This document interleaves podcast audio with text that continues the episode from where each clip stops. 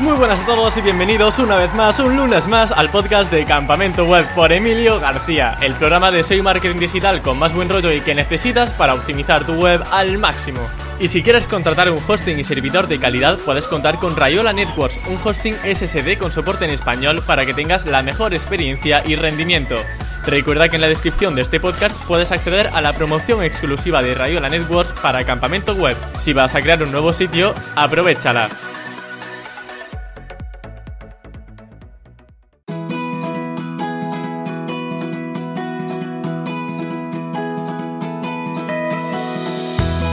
Seguro que a más de uno os ha picado el gusanillo por crear un blog personal y vivir de él. Algunos de hecho incluso lo habéis logrado. El invitado de hoy es uno de esos afortunados que puede presumir de vivir de su blog personal y además desde hace varios años. Se trata ni más ni menos que de Rubén Alonso y viene a contarnos sus estrategias de posicionamiento más eficaces, así como varias anécdotas y consejos que nos vendrán de perlas para monetizar nuestro blog. Su blog en cuestión es miposicionamientoweb.es y puedes seguirlo también en su Twitter como arroba Rubén. Y ahora sí que sí, bienvenido al campamento web, Rubén, ¿qué tal estás? Muy buenas, Emilio, pues muy a gusto, tío. Otro día más contigo. Te echaba de menos ya, ¿eh? Sí, que, el tiempo pasa volando. Viniste ahí al campamento web hace un tiempo hablando sobre cómo vivir de un blog y hoy viene a hablar de lo mismo porque te están yendo las cosas muy bien, ¿no? Ojo, y que no cambie, ¿eh? que, me inviten más veces a hablar de lo mismo, tío. Sí, pues de momento bien, yo qué sé, hasta que. Yo siempre lo digo, hasta que Google me deje, ¿sabes? Que hmm. de momento bien. ¿Por ahora está siendo compasivo Google o ha recibido alguna mala noticia en estos meses? En estos meses, bueno, en verdad, si, es, si hablamos de estos meses, en diciembre sí que noté algo de mejoría, pero no una locura, ¿sabes? Tampoco. No sé, no sé por qué, pero cuando es de mejorar es un poquito, pero pues cuando es de, empeorar es un muchito, ¿sabes? Puedo dar fe que suele pasar eso, ¿eh? Pero vamos, eh, a niveles comunales. Joder, macho. Pero bueno, ya te digo, en diciembre y sobre todo ya a enero, cuando ya salía un poco fuera de Navidades y esto, algo de mejoría sí que noté. Pero bueno, bien, o sea, en una línea bastante buena. A lo mejor en visibilidad no es tanta como la que tenía hace unos años, sin embargo, luego en conversión y esto al final es eh, que al final lo que importa, como el que dice, bien, en la misma línea, así que guay. De hecho, vamos a comentar eso que decías de que quizá no tanto como años atrás, porque sí que es cierto y de hecho vamos a hablar más adelante en la entrevista, ha habido algunos handicaps no en el no en el sector sino en Google en general en el que parece que hay más, diversificación de páginas web en los resultados de búsqueda.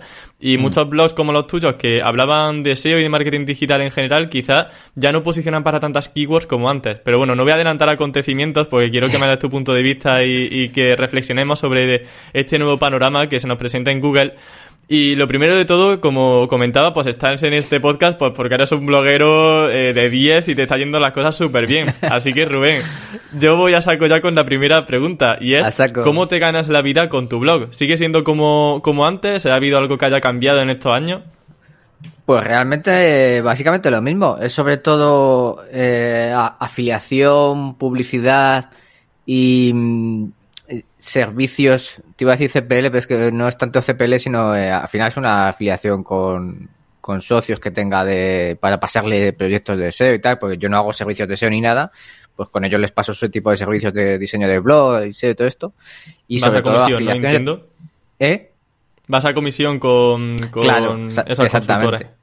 Claro, o sea, no, no, vendo tanto el lead, sino que si no sale esa persona al final y no eso, pues yo no me llevo comisiones. Por eso digo que al final es como una especie de afiliación, pero bueno. Y sobre todo esas tres, o sea, que realmente afiliación, publicidad ya no tanto, no, eh, no funciona tan bien porque sobre todo con lo de las cookies se ha notado un huevo, noté un, eh, mucho, por lo menos en, en Demonetizer, que es la plataforma que uso, que uso yo, y, y lo que mejor es la, la, afiliación, o sea, que eso de momento sigue igual. Así que... La mejor la afiliación. Sí, sí, sin duda, vamos, no me cabe duda. Y en cuanto a comparativa de hosting, de herramientas y cosas así, date cuenta que al final también, la, como la afiliación de hosting es, es cojonuda porque es recurrente, eh, al final es la que digo yo, o sea, eh, yo soy egoísta en el sentido de que quiero que al, o sea, quiero quiero que me vaya bien a mí, pero también que le vaya bien a la persona que crea el blog, porque eh, precisamente esa afiliación recurrente también me va a venir bien. Si ese que monta el blog con ese hosting no le va bien, pues ya tu comisión deja de existir. exacto, exacto. O sea, yo quiero que a esa persona le vaya bien, egoístamente, pero oye, eh, quiero que le vaya bien. Con lo cual, si esa persona sigue con el hosting mes a mes y año tras año, a mí, a mí me va a nivel. El tema de la keyboard de hosting es bastante competida, ¿no? ¿Cuánto tiempo llevas luchando por esa palabra clave? Joder. Pues eh, yo desde casi empecé el blog, el blog lo empecé en 2013. Pues en 2014 ya hice la primera comparativa de hosting y la que digo yo siempre tuve la suerte de ver que, me había funcionado bien esa comparativa y fue cuando le empecé a meter más caña. Eh, y luego sí es verdad que noté, sobre todo en comparativa, o sea, en lo más, más referido a un, a un blog, ¿no? De lo que pueda atacar un blog más informacional o de comparativa o el mejor, no sé qué porque luego es verdad que también he intentado atacar la palabra hosting directamente, ¿sabes? Que eso ya es jodido de pelotas. Sí es verdad que estuvo por ahí en, en un top 10, ¿sabes? Pero luego ya con actualizaciones de Google, ahí ya Google dijo, no, no, aquí machote, tú vete para atrás, que aquí vienen hostings. ¿Sabes? Tú vete a la segunda página o tercera si quieres.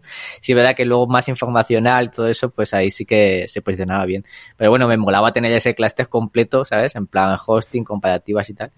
Y es, es jodido. Eh, date cuenta que al final es verdad que yo lo he notado que muchas veces Google ha empezado ya a dar más caña, sea, le ha, dado como más peso a las marcas referidas y proveedores de hosting, etcétera, que en cierto modo, cuanto es más transaccional, pues tiene más sentido. Pero, pero bueno, ahí me he mantenido. O sea, de momento no, no he visto que me haya tirado para atrás. Así que. ¿Qué estrategia Sí. Y es jodido porque sé de gente sé de gente que intenta entrar en y además me lo dice y, oye, voy a entrar en ese no sé qué, digo, pues tira, y les cuesta arrancar. Cuanto antes mejor, ¿no? Porque tu, tu, tiempecito te va a, esperar, va a tener que esperar hasta que Google diga, venga, te voy a poner en primeras posiciones. Es que, es, Porque con la competencia que hay... Exactamente, es que es muy jodido, es muy jodido, sí. ¿Y, qué estrategia has seguido hasta el momento para intentar posicionar con esa palabra clave, con esa landing? Porque veo, por ejemplo, que lo enlazas en el blog, que mm. es prioritario en tu estrategia de enlazado interno. Sí, sí, no, pues eh, yo creo, a ver, yo, yo creo que tengo la suerte de que como fui a lo mejor, no te voy a decir de los primeros, pero a lo mejor sí que le di bastante caña hace ya años. Hice comparativas en condiciones, porque yo lo que veía era mucho mucha, no era realmente una comparativa, era en plan la típica tabla de precios, pim pam pum y poco más, ¿sabes? Entonces no había una prueba real de, hostias, eh, vamos a enganchar este hosting y vamos a hacerle pruebas, vamos a, a ver cómo carga, cómo no sé qué es y cómo responde al soporte. Entonces yo creo que eso, eh, al final muchas veces daba la sensación de, hostia, se lo ha currado, ¿sabes? Y, eso mm, se movía mucho luego, se promocionaba mucho por eso, porque decía, mira, se lo ha currado, es una buena comparativa, tal y cual, y eso yo creo que también en ese momento me posicionó en la mente de las personas de eh, si hay que buscar un hosting, voy a mirar las comparativas de Rubén, y, y, es verdad que parece que se ha mantenido durante los años, porque luego realmente yo, la que dices tú, internamente sí que tengo una estrategia de enlazado interno y tal, pero ya no le doy un bombo más allá de actualizar la comparativa que yo creo que ya de por sí también tiene su propia promoción, ¿sabes? En plan, se ha actualizado este año tal y cual, eh, los propios proveedores de hosting lo mueven, etcétera, entonces, pero más allá de ello ya, mm, no es que yo haga aquí una noticia, ¿sabes? Eh, salgo como Romo ahí anunciando que se tú. ¿Cada cuánto actualizar ese artículo? Cada año, o sea, y, y es jodido actualizarlo, pero normalmente ya lo que estoy haciendo es coger primeros de año. Antes lo hacía a mediados y digo, coño, si es la actualización del año, yo voy a hacer que sea en enero o febrero, ¿sabes, tío? Claro. Y, y ahora lo que hago es eh, lo actualizado hace poco en febrero, por ejemplo. Lo que pasa es que luego, claro, cada hosting dice, no, pues yo es que he añadido ahora mejoras, pues yo es que las pienso añadir entre unos meses. Y digo, bueno, a ver, es que esto si no, luego cada uno va añadiendo cosas y, estoy constantemente actualizándolo, ¿sabes? Entonces y ya te queda también un panfleto de página amarilla, así, ¿no? Todo eso. claro. Es, un pifoste. Por eso te digo que es que hay muchos egos ahí, ¿eh? Y mucha, mucha competitividad. Pero bueno, yo ya se lo digo. Yo en febrero lo actualizo, y los preparando y... Y, ya ahí me pasáis todo, todo lo que queráis, ¿no? De información, pero a principios de año, después no. claro, claro, claro. A ver, que yo no entiendo. O sea, Escucha, a nivel de, Dirán, este gafota, ¿sabes? Eh, yo no debo de estar pendiente de ti, pero claro, pues cuando se ha pasado ya está, A nivel de link building, eh, ¿qué estrategia has seguido?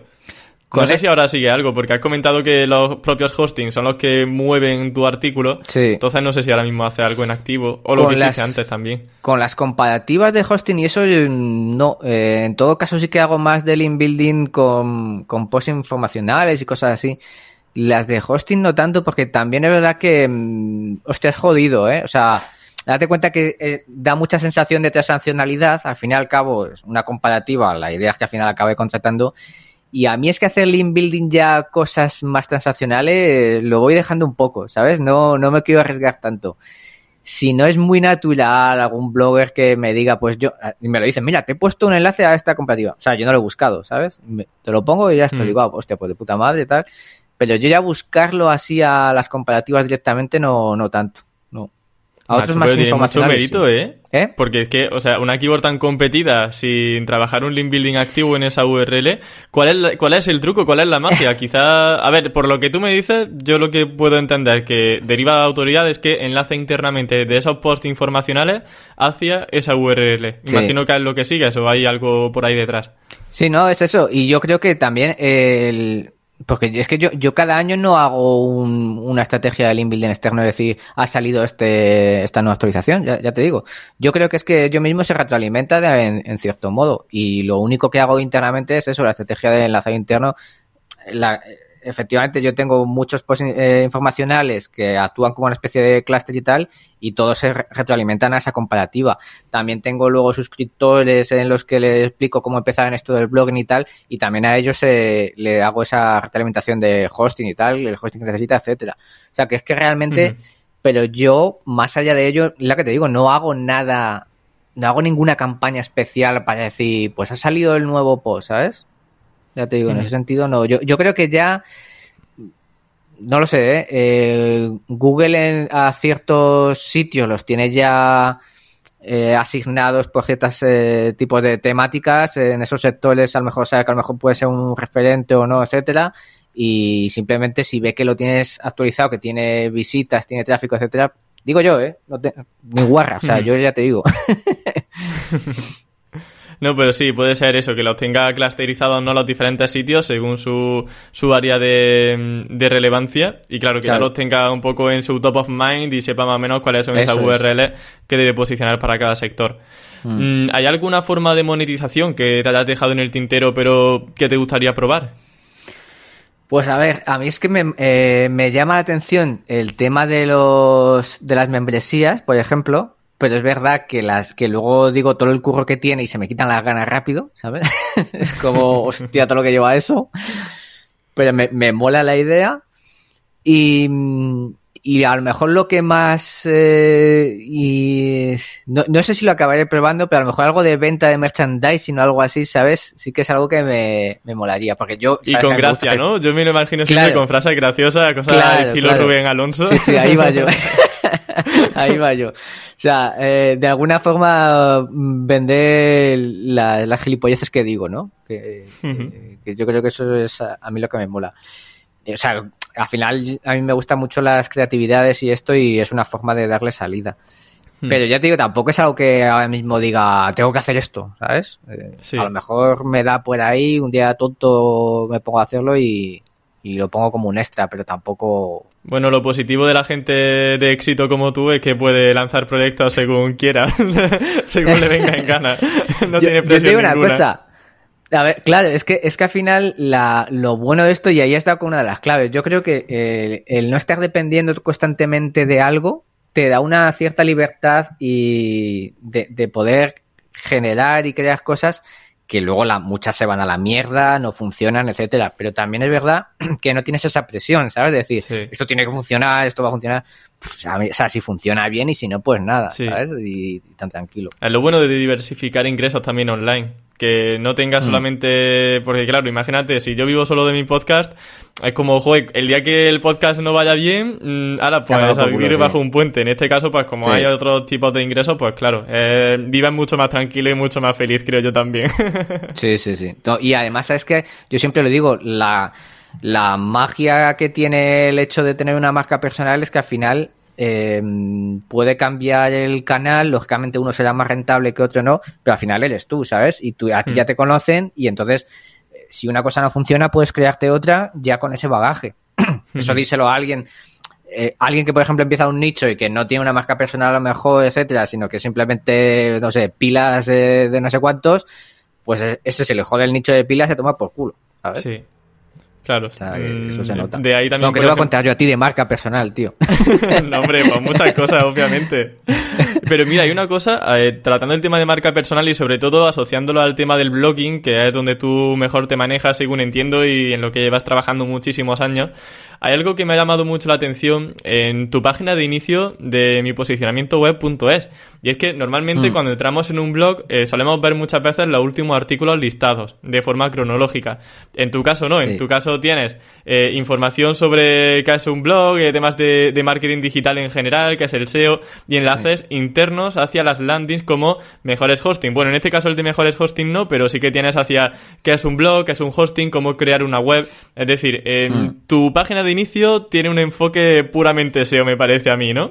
Sí, sí, pues eh, fíjate, fue a raíz, lo, llevaba ya retardando mucho, o sea, retrasándolo mucho, a raíz de junio del 2019, que ahí sí que tuve un, bajonaco de, en el blog, y entonces dije, hostia, tengo que hacer algo, ¿no? En el sentido de organizar la información. Y es algo que eh, lo de los clústeres lo quería atajar sí o sí. A mí era una idea que me molaba mucho, sobre todo tenía mucho sentido con mi blog, porque yo veía que mucha gente buscaba eso, ¿no? Buscaba información sobre un tema y luego se quería profundizar más en ese tema. Entonces yo lo, al final lo, lo, he organizado así, ¿no? En ese tipo de clústeres sobre blog, SEO, WordPress, hosting, etcétera, ¿no? Y, y me mola, o sea, mm, es verdad que luego al final en la home tengo ahí tres artículos de los tres últimos posts del blog, pero bueno, es algo, ¿sabes? Ya no es el, ya no es el típico listado así de, de blog. Sí. Y, y me mola, me mola tenerlo así organizado, porque es que al final es eso. Es verdad que luego mucha gente, no sé si por curiosidad o qué, pero mm, busca también los últimos posts del blog y tal. Pero al final a la larga lo que he visto es que mm, eh, la gente se funciona mejor así, o sea, tiene eso organizado eh, antes me preguntaban más, oye, ¿dónde puedo encontrar esto, dónde aquello? Y ahora ya tiene ese punto de referencia y de ahí tiene toda la información. O sea que me mola más esa organización. ¿Y a nivel de funcionamiento has detectado que esta nueva estructura de organización por clusters te haya beneficiado? Pues mira, yo diría eh, que no al principio. O sea, yo diría que, que, que, que se la ha pasado por el forro o ha sido como ¿Sabes? Sí, he visto esa sonrisilla pícara y preguntado, digo, uy, la respuesta me va a sorprender. Sí, porque yo, pensaba que se iba a notar más, pero realmente ha sido como meterse un dedo por el culo y hacerse el muerto por lo mismo. O sea, ha valido de lo mismo. Y. Pero ¿sabes qué pasa? Que es que tampoco eh, ha habido forma de decir Mm, decir claramente ha funcionado o no, porque esto lo terminé de hacer en marzo del año pasado y adivina qué pasó en marzo del año pasado, ¿no? que hubo una pandemia, a tomar por culo ya todas las SERs ya cambiaban, eh, o sea, entonces mm, no es algo que digas, pues no lo sé, a lo mejor no lo hubiese hecho, hubiese ido a peor, hubiese ido a mejor, ¿sabes? Entonces, a priori, en principio, yo no he notado nada que digas, eh, gracias a esto ha mejorado el SEO. Pero ya te digo, luego sí que es verdad, a nivel interno mío, sobre todo con suscriptores y esto, sí que he visto que ha habido más organización. O sea, que en ese sentido, yo lo hubiese hecho otra vez, ¿eh? claro. Lo haría otra vez. Por tema de UX, ¿no? Tema de experiencia de usuario, sí que ha merecido la pena. Genial. Eso es. Y bueno, lo que sí que veo también que tiene un gran foco SEO son prácticamente pues todos tus artículos del blog, porque quitando los que haces del resumen semanal y comentando un poco qué tal van las visitas del blog, los suscriptores, casi todos son guías de, por ejemplo, una recientemente nuevo, la nueva guía de sistemas eh, de afiliados, ¿no? Que ha escrito Nuria Cámaras, y eh, otra de podcasting. Casi todo tiene un enfoque mm. de keyword. Sí, el antes sí que a lo mejor escribía más, eh, más, más personal, vamos a decir, ¿sabes? No sé, ideas o conceptos más personales, que al fin y al cabo yo siempre transfiero a, las tutoriales y a las guías que hago, al final soy yo escribiéndolo y, tiene mucho de mí, o sea, es que es así. Pero sí que es verdad que la estrategia SEO para mí en el blog es fundamental. Entonces, si es raro un post que no tenga una, no ataque a una intención de búsqueda concreta. O sea que sí, eh, para mí es que la mezcla entre blogging SEO y marketing de afiliación es fundamental. Y aunque no tenga marketing de afiliación, o sea, traer tráfico que tenga, que esté cualificado en el sentido de que en mi blog pueda navegar y eso, para mí, tío, es fundamental. ¿Cómo detectas los temas que tienen cabida en tu blog? Eh, ¿Viene por inspiración un poco o realmente vas a que herramientas como SEMrush o Ahrefs para ver alguna keyword relacionada? Pues claro, eh, eh, sobre todo eso, con keywords relacionadas. Cuando, por lo que te decía de los clusters, si tengo un cluster que sé que le hago ojitos a Google, ¿sabes? Como que le mola, pues intento profundizarlo más. joder, pues que yo siempre digo, si tengo un enlace externo para explicar algo, hostia, eso es una idea cojonuda para mí mismo, ¿sabes? En vez de llevarle fuera para decir, mira, aquí lo explica muy bien, pues a lo mejor puedo decir, en vez de irte fuera, me hago yo un post sobre el tema, lo investigo y tal, lo trato y lo y internamente. O sea que para mí todo lo que sea algo que pueda profundizar con un enlace externo, ¿sabes? Por decirlo así conceptualmente, lo puedo tener yo para mí.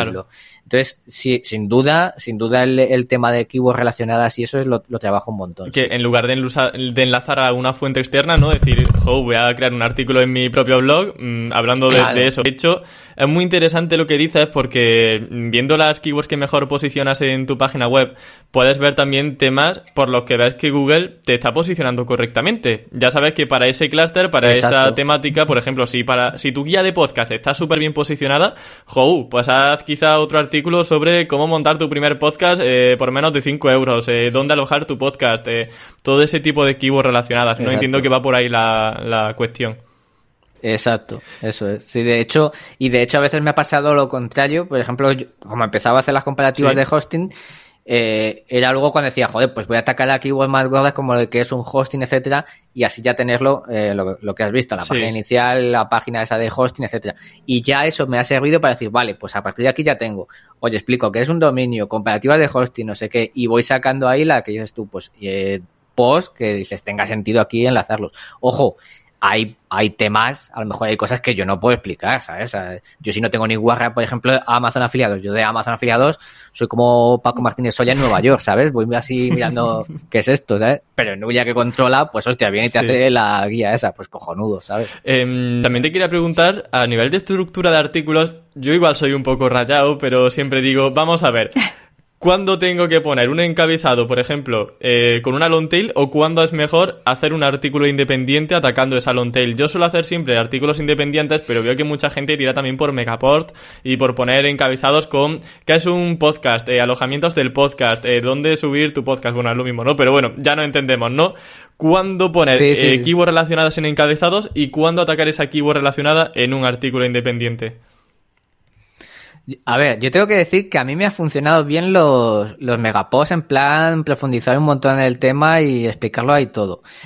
Es verdad que luego sí que se nota que en algunas intenciones se quedan cortos porque no acaban posicionando mm. bien, porque efectivamente a lo mejor es, más informacional o no lo ve como tal, etcétera. Y sí que otros posts que son más claves, por ejemplo, tengo alguno de cómo instalar WordPress, que es que está el primero y es que es eso, ¿sabes? Es solo eso como instalar WordPress en local, en este caso, y es que es eso, y, se posiciona de puta madre. Eh, tenía mis dudas porque además hace, bueno, ya sabes que está lo del, esto que se supone que va a sacar Google, que estamos pendientes, lo de... Pasajes, puede ser. Passage, este, exactamente. Y, yo había visto, eh, hubo un post no hace muchos meses de una persona que tenía un tutorial de Google Tag Manager, que me recordó mucho, porque yo también tenía uno, y que hizo ese experimento de separarlo, ¿vale? O sea, tenía el mega post tutorial de Google Manager y luego lo separó en plan como cluster también y cada pasito era un post distinto y notó un huevo subida de tráfico porque también posicionaba un montón por palabras, clave long tail que antes no posicionaba, la que dices tú. Entonces, hostia, dije, esto es interesante, pero cuando ya Google anunció esto dije, no vamos a esperar, Rubén. Porque lo mismo lo, lo cambias todo esto, que lleva un currazo, que te cagas eso que hizo. Sí. Lo mismo lo cambias y luego Google sí que empieza a, detectar, ¿no? Cada encabezado. Yo hace tiempo. Hmm, sí. Claro, exactamente. Yo hace tiempo sí que notaba que, eh, por ejemplo, para el post de cómo crear un blog, ¿vale? Cuando tú buscabas, yo tengo lo tengo diversificado en plan cómo crear un, blog, de moda, cómo crear un blog de negocios, de personal, profesional. Y antes cuando se buscaba eso sí que aparecía el mío con ese con ese H2, vamos a decir, ¿sabes? Exactamente, con el styling de, de, la tabla de contenidos que tenía, etcétera, y además muy, muy llamativo porque le metía un emoji que daba Tú eres muy demótico, no sé. Y ahora eso siempre veía tus encabezados con iconito, y digo, esto es marca Rubén. Sí, sí, yo el, el, día que me los quiten me jode vivo y, parece que lo están quitando. sí. Y el caso es que ahora eso no funciona tan bien. Entonces, yo no sé, parece que ha habido, ¿sabes? Como un retroceso en ese sentido. Mm. Y ahora me voy a esperar a ver qué, qué pues pasa. Porque si es así, Estamos igual, ¿eh? Yo estoy también con un poco mm, ahí dubitativo, ¿no? Porque digo, claro, Google Pasajes parece que sí que va a interpretar mucho mejor esa diferenciación y esas secciones dentro de un megapost, pero yo todavía no veo que, que esté lanzado ni nada raro, pero no. estaremos pendientes. Y tengo mis dudas, ¿eh? Y tengo mis dudas una vez lanzado de que eso sea tan así. Tengo mis dudas. Sí, también eh, yo creo que cuando hacemos artículos muy específicos de una long tail, eh, tenemos un factor muy importante a, nuestra, a nuestro beneficio, que es el título. Eh, si tenemos un megapost que se llama podcasting, eh, realmente la palabra dónde alojar tu podcast no lo puedes poner en el título porque ya se te van los caracteres. Entonces creo que también individualizar un poco esos artículos y esas keywords creo que sí puede ser relevante. Pero vamos, eh, realmente hay megaposts que funcionan bien, otros que no, entonces hay que ver muy bien el tema de las intenciones de búsqueda. A mí por eso me genera tanta, tanta rabia, ¿sabes? No tener un A, B y C en este sentido. es que luego, ¿sabes? luego es curioso por eso, porque luego tienes un post muy explicativo, muy detallado y tal, y se posiciona bien. y claro, eso también tiene su punto a favor. Entonces, eh, si a lo mejor luego te funciona para luego hacer un cluster de eso y yo qué sé, profundizar más, pues de puta madre. Entonces, te puede pasar que escribas un post muy bueno sobre algo muy concreto y que no posicione, pero que es que ni se le vea. y sin embargo, el gordo sí, el megapost sí. Y entonces dices, vale, pues que entonces ya con esto ya sé que estoy posicionando lo otro. Entonces, al final es un pros y contras. Yo creo que también dependerá seguramente de, la búsqueda, de la intención del sector, etcétera. Al fin y al cabo es probar y, ver. Yo de momento ya te digo, no toco nada y ya de aquí a unos meses ya te diré si, si, si cambio esa mega guía de vueltas manager en mini guías. Claro, como lo, con los hosting, ¿no? Ya vosotros escribidme de aquí a unos meses que ya ahora mismo no voy a tocar nada. De hecho, Rubén, publicas pocos contenidos al mes, si no me equivoco, ¿no? Porque, pero aún así te va bien con el blog. Esto un poco que desmitifica esa creencia a decir que si publicas mucho vas a posicionar mejor. Eso en tu caso no lo has visto así, ¿no? Nada, no. De hecho, eso, eh, hubo un año ya que dije, eh, lo cambio, o sea, me dedico 100% a escribir un post. Porque escribo al fin y al cabo un post, resumen mensual y un post, digamos, eh, bueno o al que le dedico esfuerzo y tiempo al mes. Y eso ya sin la presión de decir si me sale, ¿sabes? Si, si, no, me, si no llego y nada, no pasa nada. Porque sí que es verdad que antes me presionaba más en el sentido de escribir dos o tres posts al mes o algo así. Y la sensación era de eh, agobio, de que lo disfrutaba menos, de que al final el contenido que salía no era tanto como yo quería que fuera, ¿sabes? Y, yo he visto que cuando lo fue, además un enero, no sé si fue el 2019 o 2018, dije, mira, se acabó, ¿sabes? Publico un post cojonudo o que a mí me parezca que, está cojonudo y, que me mola. Eh, prefiero que sea bueno, eh, currármelo, dedicarle tiempo, etcétera, y ya está. Y es curioso porque justo noté que a la gente le molaba más y que Google además fue ese año, eh, eh noté un, subidón y no sé si era porque los posts fueran así o, o, o tío la casualidad, que nunca se sabe pero, tío, eh, yo desde entonces, si sale, sale y si no, pues nada, así de claro. Y está claro, escribir más no... A nivel SEO yo no noté nada, todo lo contrario, ya te digo. Sí. Ahí también, para entrar un poco en esa reflexión que comentábamos al comienzo de la entrevista, que también salió el tema de José Fachín, ¿no? Porque esto surgió porque la semana mm. pasada estuve hablando con José, que para quien no lo conozca es un marquetero digital muy conocido, que su blog de José Fachín posiciona para muchísimas keywords, tipo, eh, pues no sé, mm, cómo hacer un, una auditoría, cómo hacer una reunión con Zoom, eh, con StreamYard, posiciona para un montón de keywords y me comentaba que en la actualización de noviembre-diciembre de 2019, o sea, ya de hace, de hace un poquito, que notó un bajón bastante importante, pero que no le, sucedió no le sucedió solamente a él, sino también a otros compañeros del sector que tenían blogs de marketing digital, así en general un poco, y que bajaron muchos. En tu caso, ¿te ha afectado? Ya comentábamos un poco que sí en, el comienzo, pero vamos, por confirmarlo, este update de 2019 eh, fue un poco un golpe duro, ¿no? Sí, pero no fue tanto en noviembre, sino como fue en junio del 2019. En junio del 2019 eh, hubo un update y ahí yo sí que noté un patrón que, porque yo siempre eh, comparo mi blog pues con el de José, con el de eh, Miguel Ángel y otros de marketing digital y Ciudadano 2.0 y todos en junio pegaron ese bajón. Es verdad que el de Fachin luego eh, tuvo una subida, yo creo que ahí o, dio la casualidad que posicionó por algo tal y cual y luego ya en noviembre volvió a bajar. Pero yo estoy convencido de que en realidad el update por lo menos a, a, los que te digo, nos afectó en junio, pero un bajonazo, ¿eh? Y, ese update es curioso porque eh, luego, lógicamente, me informé del tema para ver qué, eh, podía ser. Ya sabes, luego cada uno habla y dice sus teorías. Y, pero sí que es verdad que el patrón que noté también, vamos, tú ves, comparas en Sistris los, la visibilidad de estos blogs y, es fácil ver que en 2018 con el, el, Medical Update, el famoso Medical Update, yo sí que noté mejoría. La mayoría de estos blogs tuvo mejoría y en junio del 2019 se empezó a hablar de que era como una especie como de rollback, por así decirlo, de, de aquel, ¿no? Que luego ya cada sitio es un mundo y a algunos incluso les fue o mejor o peor. Pero es curioso que en esos, en esos blogs de marketing eh, fue el mismo patrón, o sea, o muy parecido. 2018, pum, 2000, eh, junio de 2019, para abajo. Y, y sí que ahí lo noté. Luego también hubo esto, el tema de mm, que te acordarás de que supuestamente Google no iba a sacar ya el, mismo dominio para la misma búsqueda. como si saliera una vez este dominio, ya no va a salir en top 2 y en top 3. Mentira cochina, puede ser un poco, ¿no? sí, exactamente. Luego yo lo he visto por ahí con ellos mismos, ¿sabes? Bloggers salen en el top 10 como dos o tres veces. Digo, perdona, ¿sabes? Pero bueno, no sé, aquel, aquel mes debió de funcionar unos días.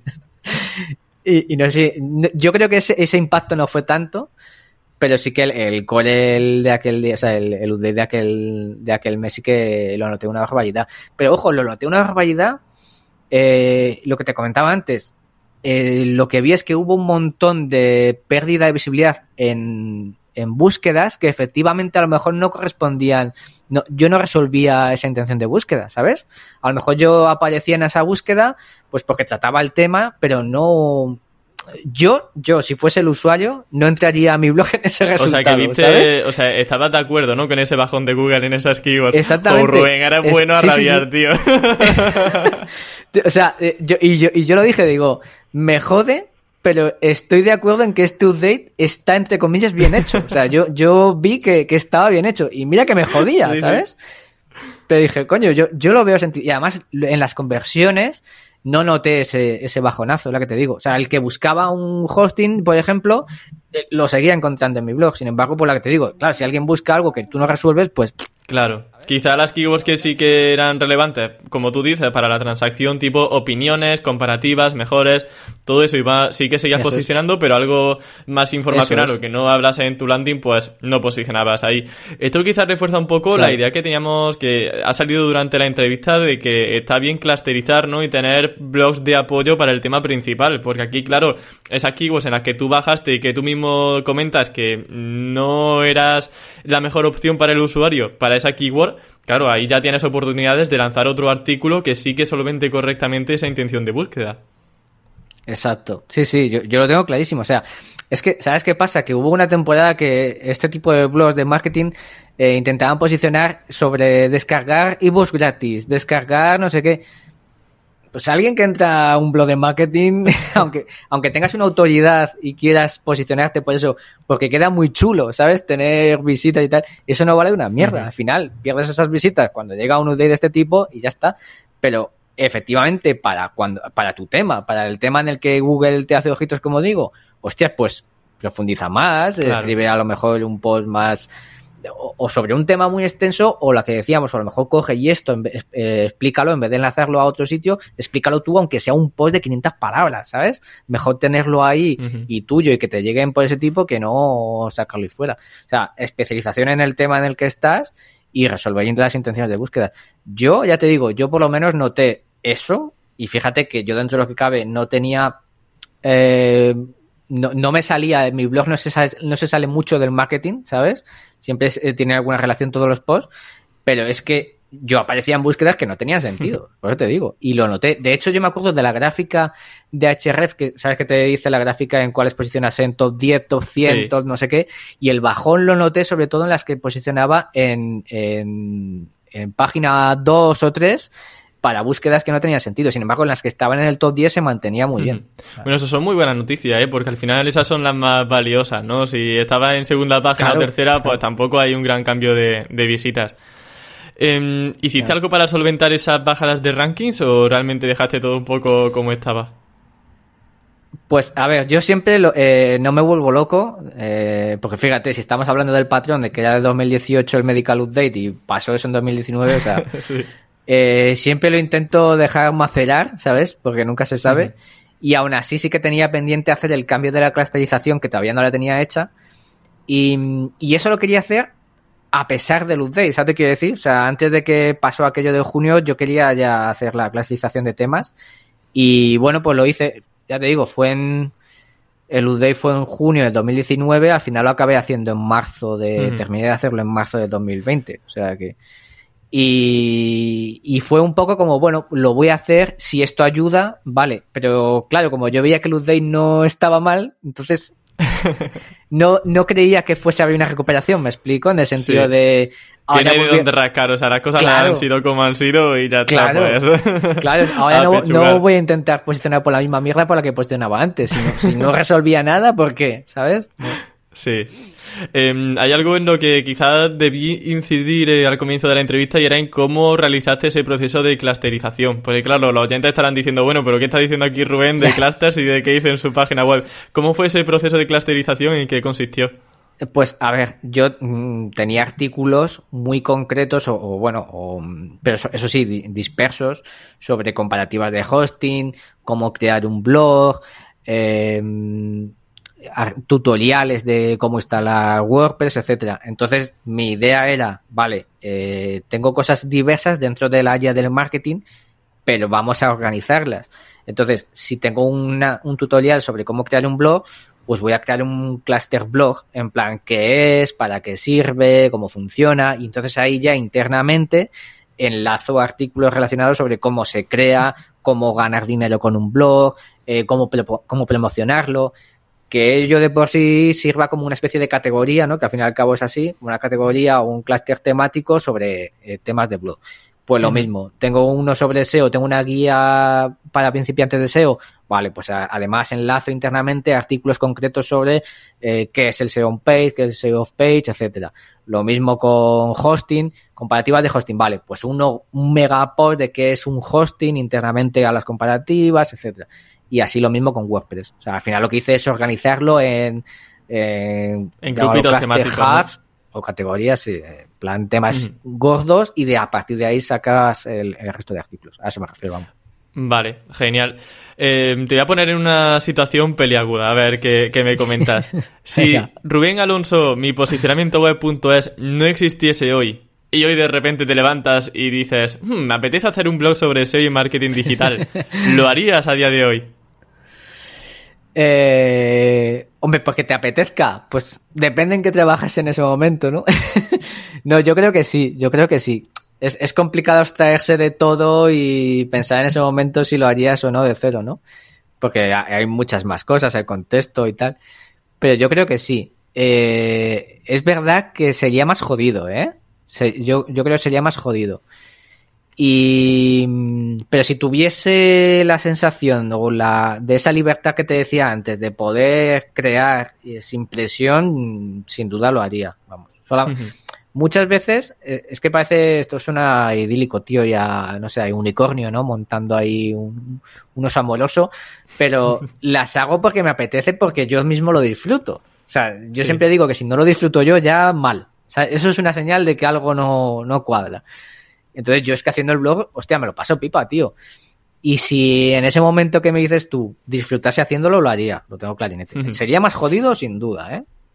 O sea que, claro, al final habría muchos más blogs eh, intentando posicionar. Google es mucho más tiquismiquis en este sentido, diversifica mucho más las web. Porque esa otra cosa, eh, en el update de junio que comentabas, ¿Viste que había mayor diversificación de páginas web en keywords? Que a lo mejor una web salía mucho para una keyword o para 100 keywords y ahora de repente esa web solo sale para unas poquitas.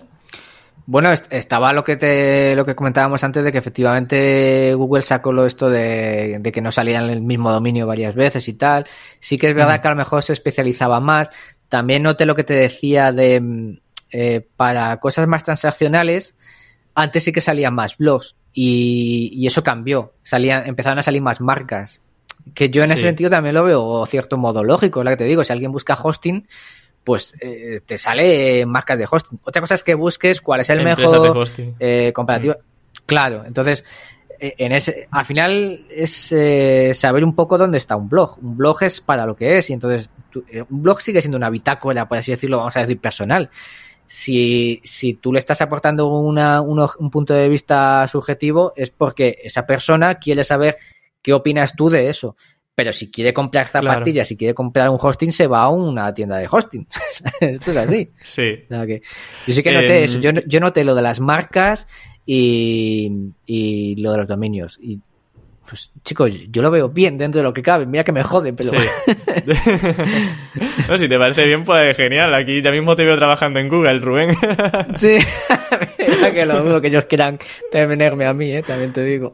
y em, Rubén, ¿ves, ¿ves, entonces oportunidades de crecimiento eh, también, digamos, en los años actuales? ¿O te dirías quizá a otros soportes o formatos como puede ser un podcast, una cuenta de TikTok, por ejemplo, a la hora de manejar una marca personal? Pues eh, yo creo que depende de, tu marca de a qué esté enfocada. Lógicamente cada canal tiene su, su target, su, su status quo, etcétera.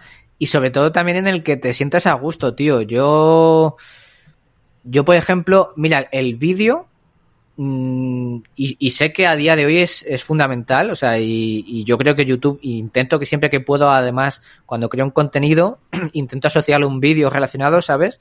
Porque precisamente con los últimos updates le ha dado mucho peso al vídeo, tío, eh, YouTube en las SERPs, etcétera. Y, y, es que es un más, o sea, eh, necesito hacer, y además lo noto, o sea, cuando hago un tutorial, tío, en YouTube, ¿sabes? Asociado a un post, es que tiene visitas el vídeo y, te pregunta la gente en, el, en, los comentarios sobre el tutorial, o sea, es que tiene tirón.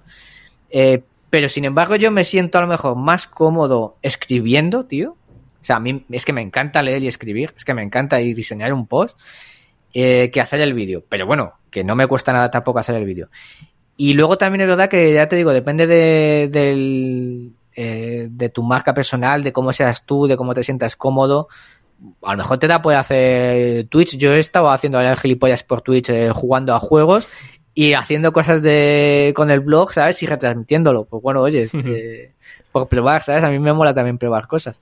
Y el podcast también me mola mucho porque el podcast es verdad que no tiene, igual que Twitch, pasa que tú creas contenido, pero es complicado que sea que reciba visitas eh, constantemente porque no hay un buscador detrás no es como YouTube o Google sabes no creas un contenido de evergreen y que eso se posiciona etcétera y es jodido.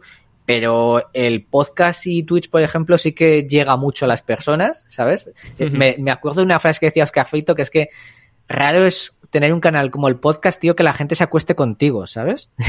que se, vayan a la cama y te están oyendo. O sea, eso es hostia, ¿sabes? Es que es así, tío. Hmm. Entonces yo creo que cada uno tiene que ver dónde se mueve mejor y dónde se siente más cómodo, eso sobre todo, tío. Sí, yo estoy completamente de acuerdo contigo. De hecho, cuando me dicen, Emilio, ¿merece la pena crear un blog o un podcast, un canal de YouTube?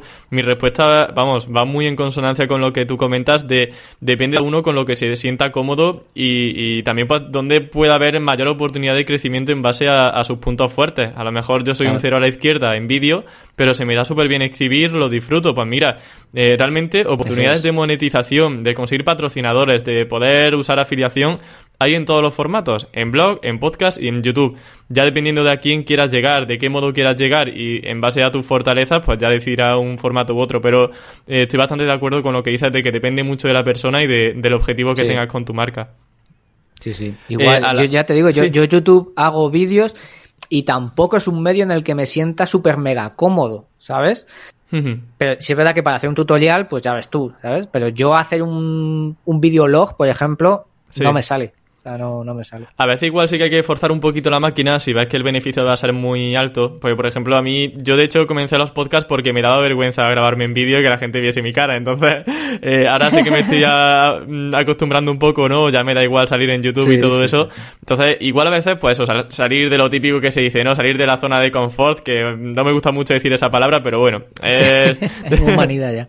sí, está ya súper manida. Sí, sí, sí. Pero eso, que igual a veces forzar un poco la máquina puede estar bien, pero yo creo que para comenzar y para no desmotivarte en los comienzos, creo que es muy importante ir con lo que va ligado a tu personalidad. Sí, sí, que tú mismo vayas generándote confianza. Efectivamente. Algo que puede frustrar mucho al comienzo también eh, es el tema de crecer. Porque claro, tú montas tu blog, eh, vamos a ir con el tema del blogging, eh, publicas tu primer artículo, dices, wow, lo he pulido a la perfección y me ha quedado magnífico. ¿Qué pasa? Que tú lo subes y ves que pasa un mes, pasan dos meses y eso no lo lee nadie. Yo te quería preguntar, Rubén, ¿cuáles son esas estrategias que te han funcionado mejor para hacer crecer tu blog? Yo, a ver, es verdad que ahora me es más fácil promocionarlo porque, bueno, ya tienen, ya tengo una comunidad y eso quieras que no ayuda. Claro, lo tuyo ya es trampa, entonces tenemos que ir a los comienzos. Eso no cuenta. yo, yo tengo claro que al principio, eh, porque yo me movía mucho por redes sociales, eh, pero sobre todo por Google Plus em, y comunidades, y, y me molaba eh, ayudar, participar, o sea, era muy, interactuaba un montón no solamente con mi contenido, sino con el contenido de otros, ¿sabes? Y ya no solamente comentando y haciendo TV en otros sitios, etcétera, sino ya te digo, ayudando a gente en plan, joder, cosas de WordPress o lo que sea que tú supieras y que alguien preguntaba y era algo muy simple de responder, pues oye, mira, esto es así. Tal. Y eso es verdad que ayudaba un montón a que la gente te conociera. Es que parece una chorrada, pero hmm. eh, a, lo mejor hoy en día es más complicado porque ya ya el conocimiento es mayor, ya, ¿sabes? está mucho más abierto, más fácil de encontrar, pero antes costaba más. Entonces, que alguien te ayudase, yo creo que eso eh, quedaba mucho. Y, y, yo era consciente de que mucha gente luego me leía a raíz de eso, de que me encontraba porque me había visto respondiendo en comentarios, etcétera. O sea, yo creo que hacerse ver en, en temáticas en las que tú escribes y esto es fundamental. Y por supuesto, eh, ya te digo, comentar en otros blogs, eh, que te empiecen a conocer, pero no comentarios, ¿sabes? De estos chorres de, ah, pues muy bien, pues bonito, pues... Este, este, es un post muy bueno, ya está, ¿no? Generar debate, o sea, decir tus opiniones, que luego es verdad que te encuentras con cada autor que te puede decir, pues muy bonito, ¿sabes? Y, le da igual realmente que haya comentarios, pero luego hay otros que sí que generan debate contigo y se aporta al final mucha chicha. Yo creo que eso para mí es fundamental, parece una tontería, pero que te conozcan en ese sector es que es así, ¿no? Y eso ayuda mucho a promocionar tus posts luego. De hecho, jo, es que me estoy viendo súper reflejado en esta charla contigo porque yo con Campamento Web mi mayor estrategia de promoción en mis comienzos fue igual. Yo no tanto en redes sociales ni en Google Plus, porque yo en Google Plus la verdad que no, no, no he estado mucho. Pero en Foro 2.0 de José Márquez eh, era súper activo y ahí hablamos de SEO cada día. Entonces yo el día que lancé Campamento Web, de ahí la gente ya me conocía. Luego también lo puse en Foro Beta. Y pues eh, digamos que empecé con ese plus. Ya los primeros posts pues tenían hasta comentarios. Entonces es una ventaja bastante importante la que dices. Moverte en la comunidad al final. Haces cosas, pasan cosas. Exacto. Exacto. No, no, es que es así, es así. Sí, pues fíjate, algo tan sencillo como estar en un foro tematizado y tal, y decir, oye, pues mira, tengo este blog. Es que la gente cuando ve que tú respondes, y que, yo no sé tú, pero yo soy un puto cotilla, tío. Yo entro a ver quién es ese usuario, Eh, su perfil de LinkedIn, su no sé qué, es, y ya cuando veo que tiene un blog, pues es que digo, hostia, pues este tío controla y lo leo, ¿sabes? Hmm. y si tiene un micro nicho enlazado en el perfil, ya más todavía. Me pongo a ver ya los micronichos Exactamente. que tiene de todo. a ver qué de qué hace, a ver, a ver. Claro, hay que aprovechar. Exactamente. Vamos, y si hace falta le pases el Spine on Web este. Hombre, el Spine on Web y 40 herramientas más de, de espiar dominio y de la competencia. Oye, Rubén, pues eh, un placer que te hayas pasado por Campamento Web. Se me ha pasado la entrevista volando. Ha sido un placer tenerte de nuevo en el podcast. Eh, conocer un poco también sobre eso, tu inicio, cómo ha sido esa dura pelea con Google ¿no? estos últimos años y que me has comentado estos consejillos de blogging. Pues eh, gracias a ti por traerme, macho, y, ya, lo dicho, que me llames el año que viene o dentro de dos y que sea para lo mismo, ¿no? Parece que, que, como, que sigo viviendo del blog, joder. ¿Cómo hacerse millonario con un blog? siete cifras en un mes. Crea tu agencia digital de éxito en siete días. Como se ve ahora tanto en YouTube. Eso es que de verdad es cachondeo, ¿eh? Pero bueno. Ya, eso es otro tema. Eso podría... Lo dicho, muchas gracias a ti. Genial, Rubén. Pues muchas gracias. Un abrazo. Un abrazote grande, Emilio.